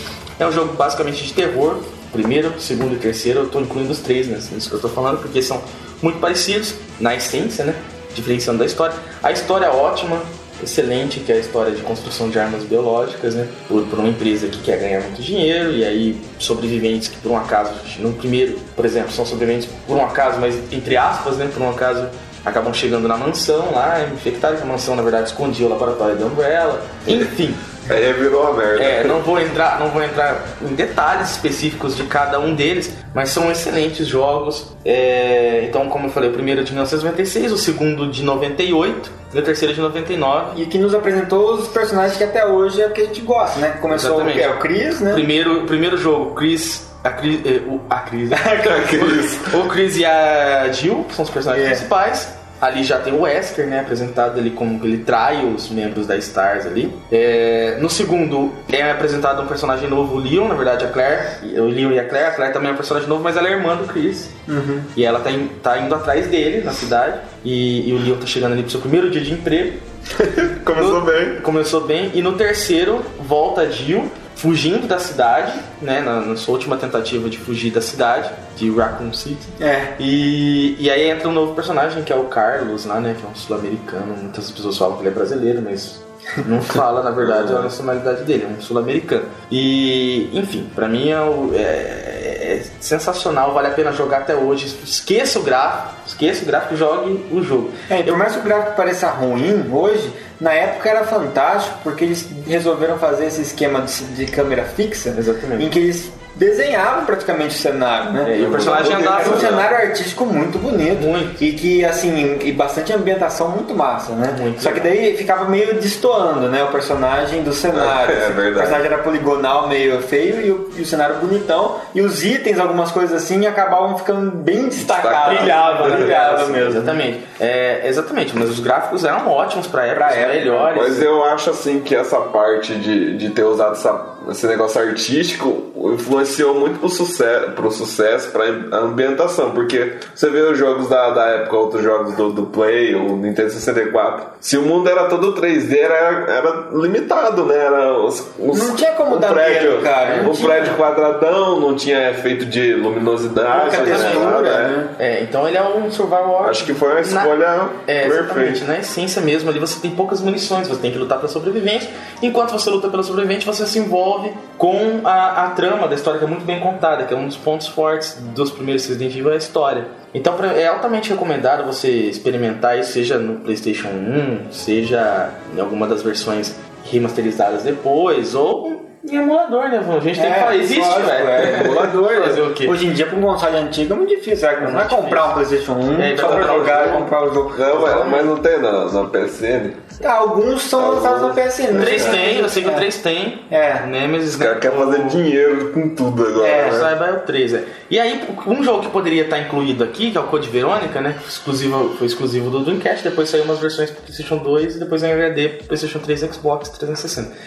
É, que é nesse mesmo estilo, começa a dar uma mudadinha ali no estilo da câmera, o cenário já Sim, é. renderizado. É legal, você não tem controle da câmera.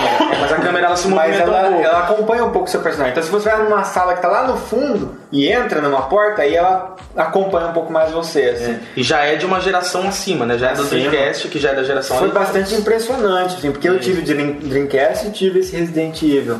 E impressionou bastante, porque deram um upgrade nos gráficos na época, foi impressionante, né? E- só que mantendo o clima ainda Exatamente, bom. terror, Terror típico Resident Evil ainda.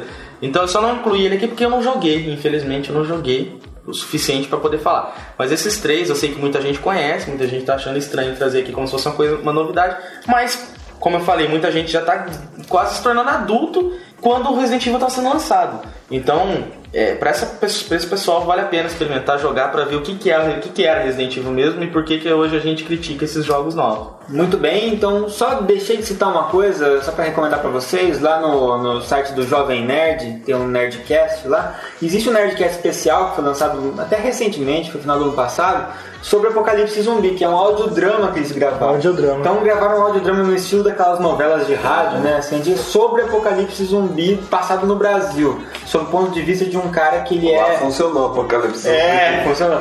Lá, sob o ponto de vista de um. Funcionou, mas depois no final ele se ferra muito por causa do brasileiro. Típico. Não, mas e aí mostra bem assim, e é é um médico que ele é. Ele trabalha em necro- ML. É, ele é, faz necrópsia, né? Legista, né? Legista. E aí, que é bem interessante, né? Justamente porque as pessoas estão morrendo e levantando, né? Então vale a pena ouvir, cara.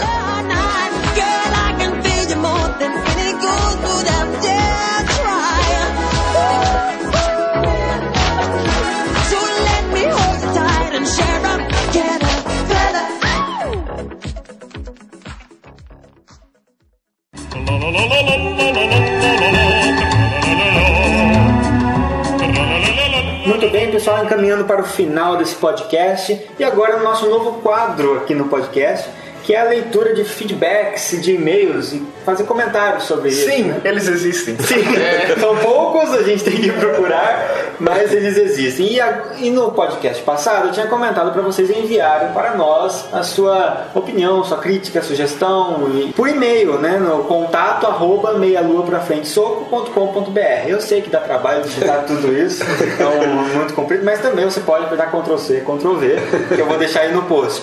Mas tem gente que às vezes prefere na correria estar ouvindo o podcast, comenta ali logo embaixo. E não tem problema nenhum, acho legal essa interação. E por isso que eu estou trazendo então alguns feedbacks. Né? A gente está trazendo uns feedbacks tanto do. Pode ser por e-mail, pode ser por mensagem no Facebook. Pode ser por carta. Qualquer coisa, a gente Qualquer vai e-mail. a gente vai ler e a gente vai colocar aqui. Telegrama, alguém manda telegrama. Telegrama, né? Telegrama é muito curto, né? Esse que é o problema. Então, alguns feedbacks pra gente comentar aqui.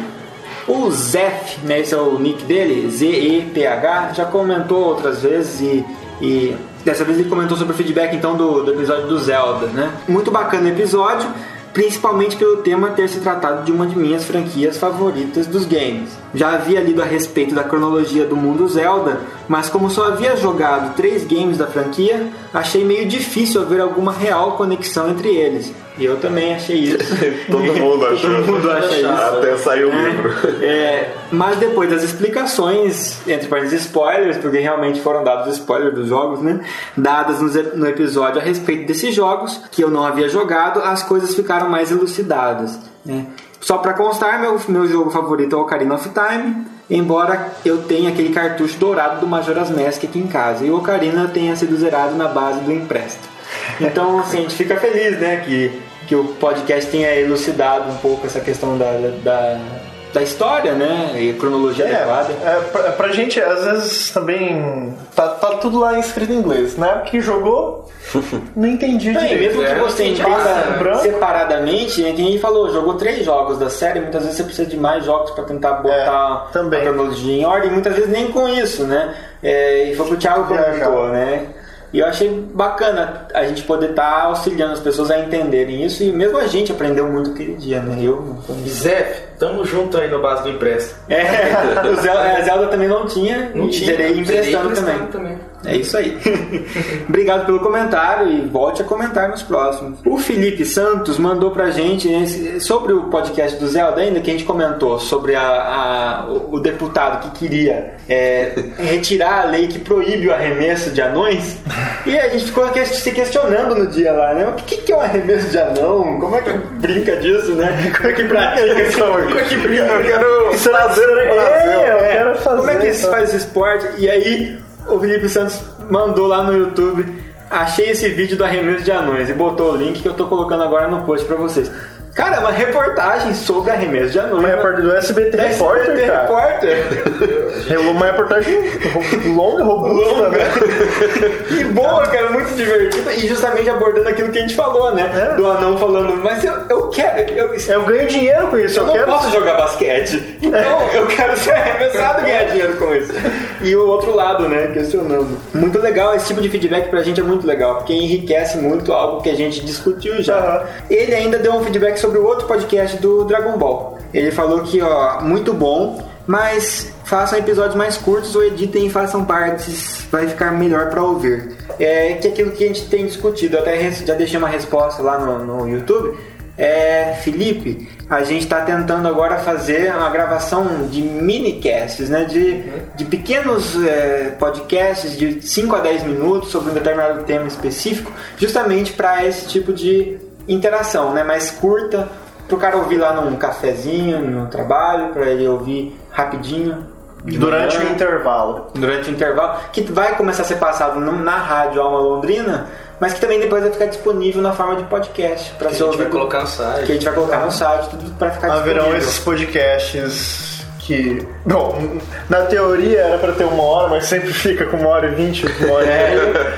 E os minicasts de pedinha. 5 a 10 minutos, em média 8 minutos. É, e a explicação que vai também é porque a gente já fica sem, sem falar tudo que a gente tem vontade É. com esse tempo todo. É. Se a gente reduzir demais, a, a gente tem a impressão, talvez a gente esteja errado. E aí, se mais pessoas falar como ele, né? É. A gente pode rever isso aí. Mas a gente tem a impressão que uma coisa muito mais curta vai ficar muito Eu superficial. acho que a ideia dele não é nem deixar superficial, mas é, por exemplo, Dragon Ball parte 1, parte 2, parte 3. Exatamente. E fazer vários curtos. Mas assim, a gente tem feito algo que tá mais comum se encontrar na, na podosfera aí, que é, que é dos, dos podcasts, que é um tempo aí girando de uma hora, uma hora e meia, né? Que é o que se tem por aí. O que, que a gente tenta fazer é não imitar os outros podcasts. Isso. Então o que a gente faz aqui é, o nosso estilo de programa é começar com as nossas notícias ali para dar uma quebrada no gelo, né? Pra gente Dar uma risadinha. dar uma risadinha, um humor, depois falar um pouco sobre os nossos episódios, depois passar um pouco daquilo que é a nossa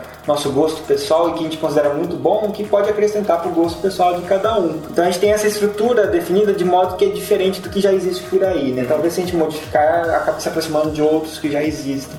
Né? Mas assim, a gente agradece bastante a crítica e justamente é algo que a gente vinha sentindo Exatamente. falta de fazer coisas mais curtas para quem tem menos tempo para ouvir. Ele também comentou daí sobre o, sobre o podcast naquilo que o Gleison falou sobre o no Dragon Ball de que ele gostaria que o Vegeta não ficasse abaixo do nível do Goku.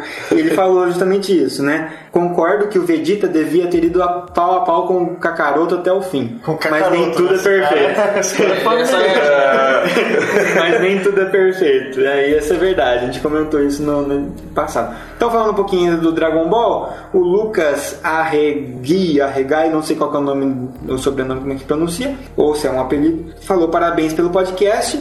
E é tão bom ver meu nome meio que indiretamente nesse post, pois o link de ler online, aquele link que o Mario indicou para ler, o Dragon Ball mangá Ah, online, sei.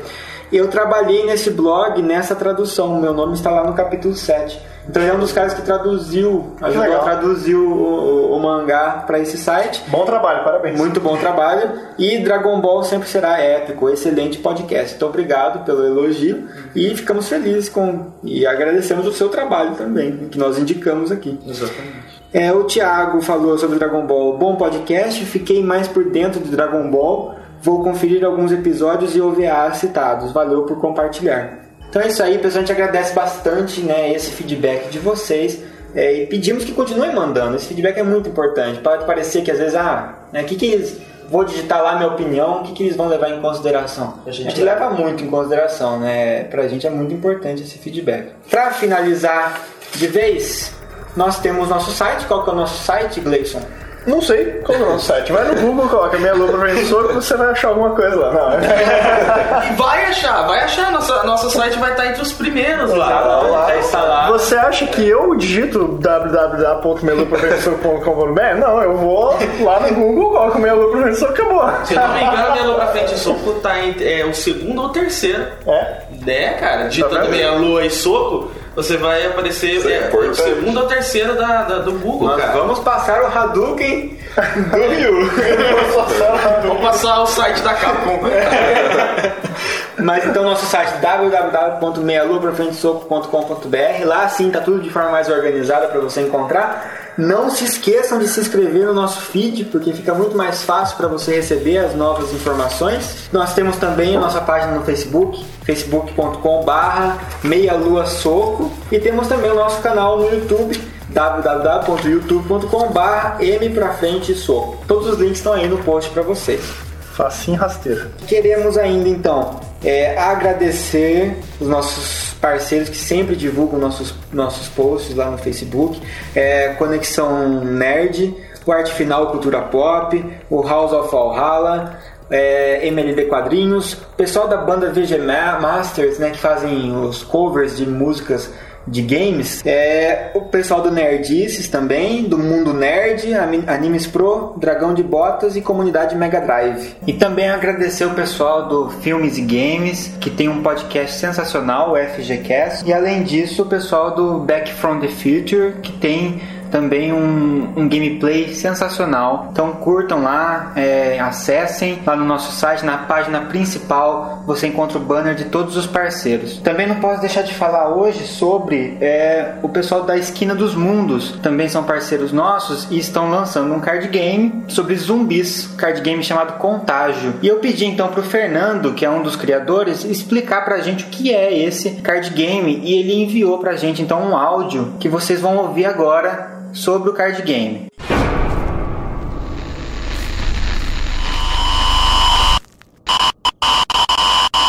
Salve galera, aqui quem fala é Fernando Fumes, da Esquina dos Mundos. É, sou um dos criadores do jogo Contágio, o primeiro card game zumbi do Brasil. Vou tentar falar pra vocês de uma forma rápida como que o jogo funciona. Eu acredito que vocês já devem ter assistido algum filme ou alguma série que retrata um mundo pós-apocalíptico. Tipo, o livro de Eli, Eu Sou a Lenda, é, Resident Evil, The Walking Dead. Então, o jogo se passa nesse cenário. É um cenário pós-apocalíptico. Tem prédios destruídos, carros capotados, pessoas andando por becos, todas essas coisas assim.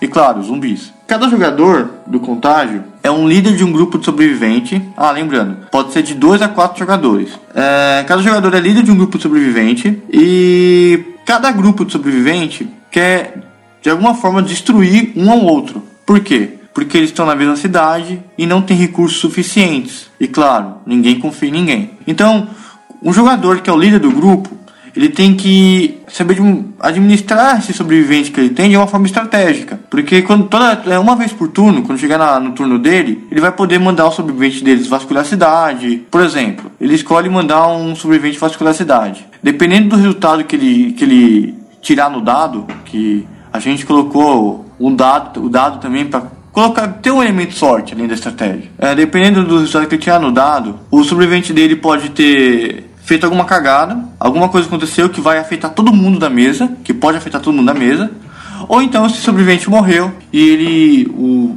o líder do grupo sobrevivente recaptura esse sobrevivente só que de forma zumbi. E o que, acontece? Ele usa é, os zumbis que, que, que, que ele captura para defender o grupo dele e, e atacar grupos rivais. Por exemplo, ele manda um zumbi capturado no território de um grupo rival e esse grupo ri- rival, se tiver zumbi também capturado, vai colocar o seu zumbi para lutar contra o zumbi do outro, ver quem ganha e um perde pedaço, todas essas coisas assim. Se o grupo rival não tivesse zumbi para se defender, vai ter que se defender com sobrevivente mesmo e aí onde acontece a merda toda. Só que calma galera, não fica assustado que o jogo não é tão terror assim. A gente tem, colocou uma temática divertida no jogo. E uma coisa bem peculiar do jogo é que a gente usa zumbis brasileiros. Não tem aquele zumbi americano, coisinha bonitinha. Não. Você vai encontrar uma baiana zumbi, é, aquela baiana que vende acarajé. Você vai encontrar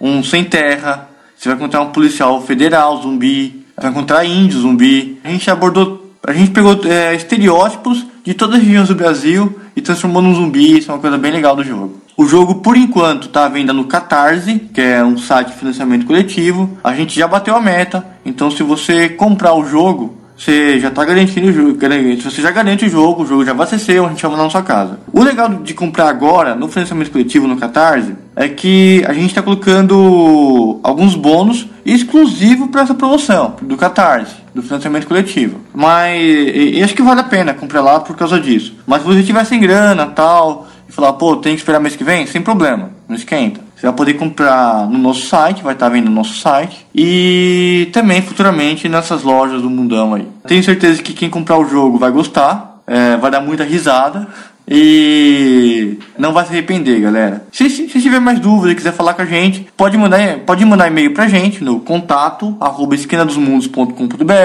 ou então entra lá no Facebook, digita Esquina dos Mundos, já curte a nossa fanpage e tudo que vocês falar com a gente lá a gente vai responder, fica tranquilo, beleza? Tiverem dúvida, quiserem saber como que é o jogo, a gente pode até mandar um manual em PDF para vocês. Eu agradeço a paciência de ficar escutando esse cara chato aqui e bora lá comprar o jogo, galera. Valeu.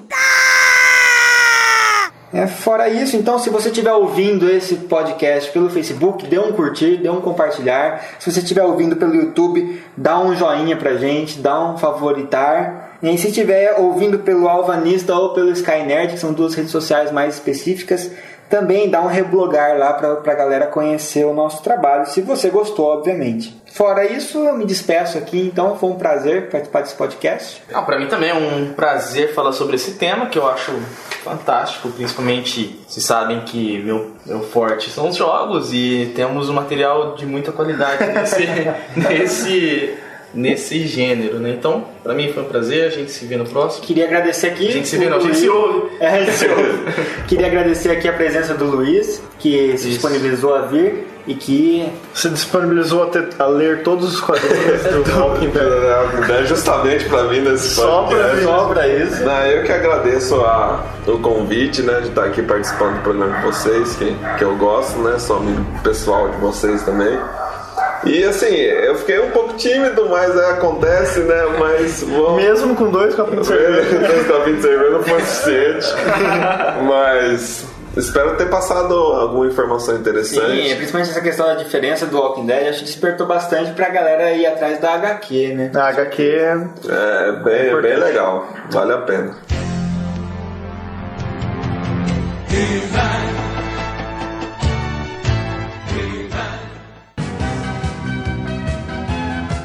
Olá, amigos! Você pode reclamar que os seus pais não te deixam brincar na rua e não te deixam sair de casa. Mas lembre-se, eles querem apenas o seu bem e estão apenas te protegendo de um apocalipse zumbi. Até a próxima vez. E He-Man deseja a todos boa saúde e boa sorte.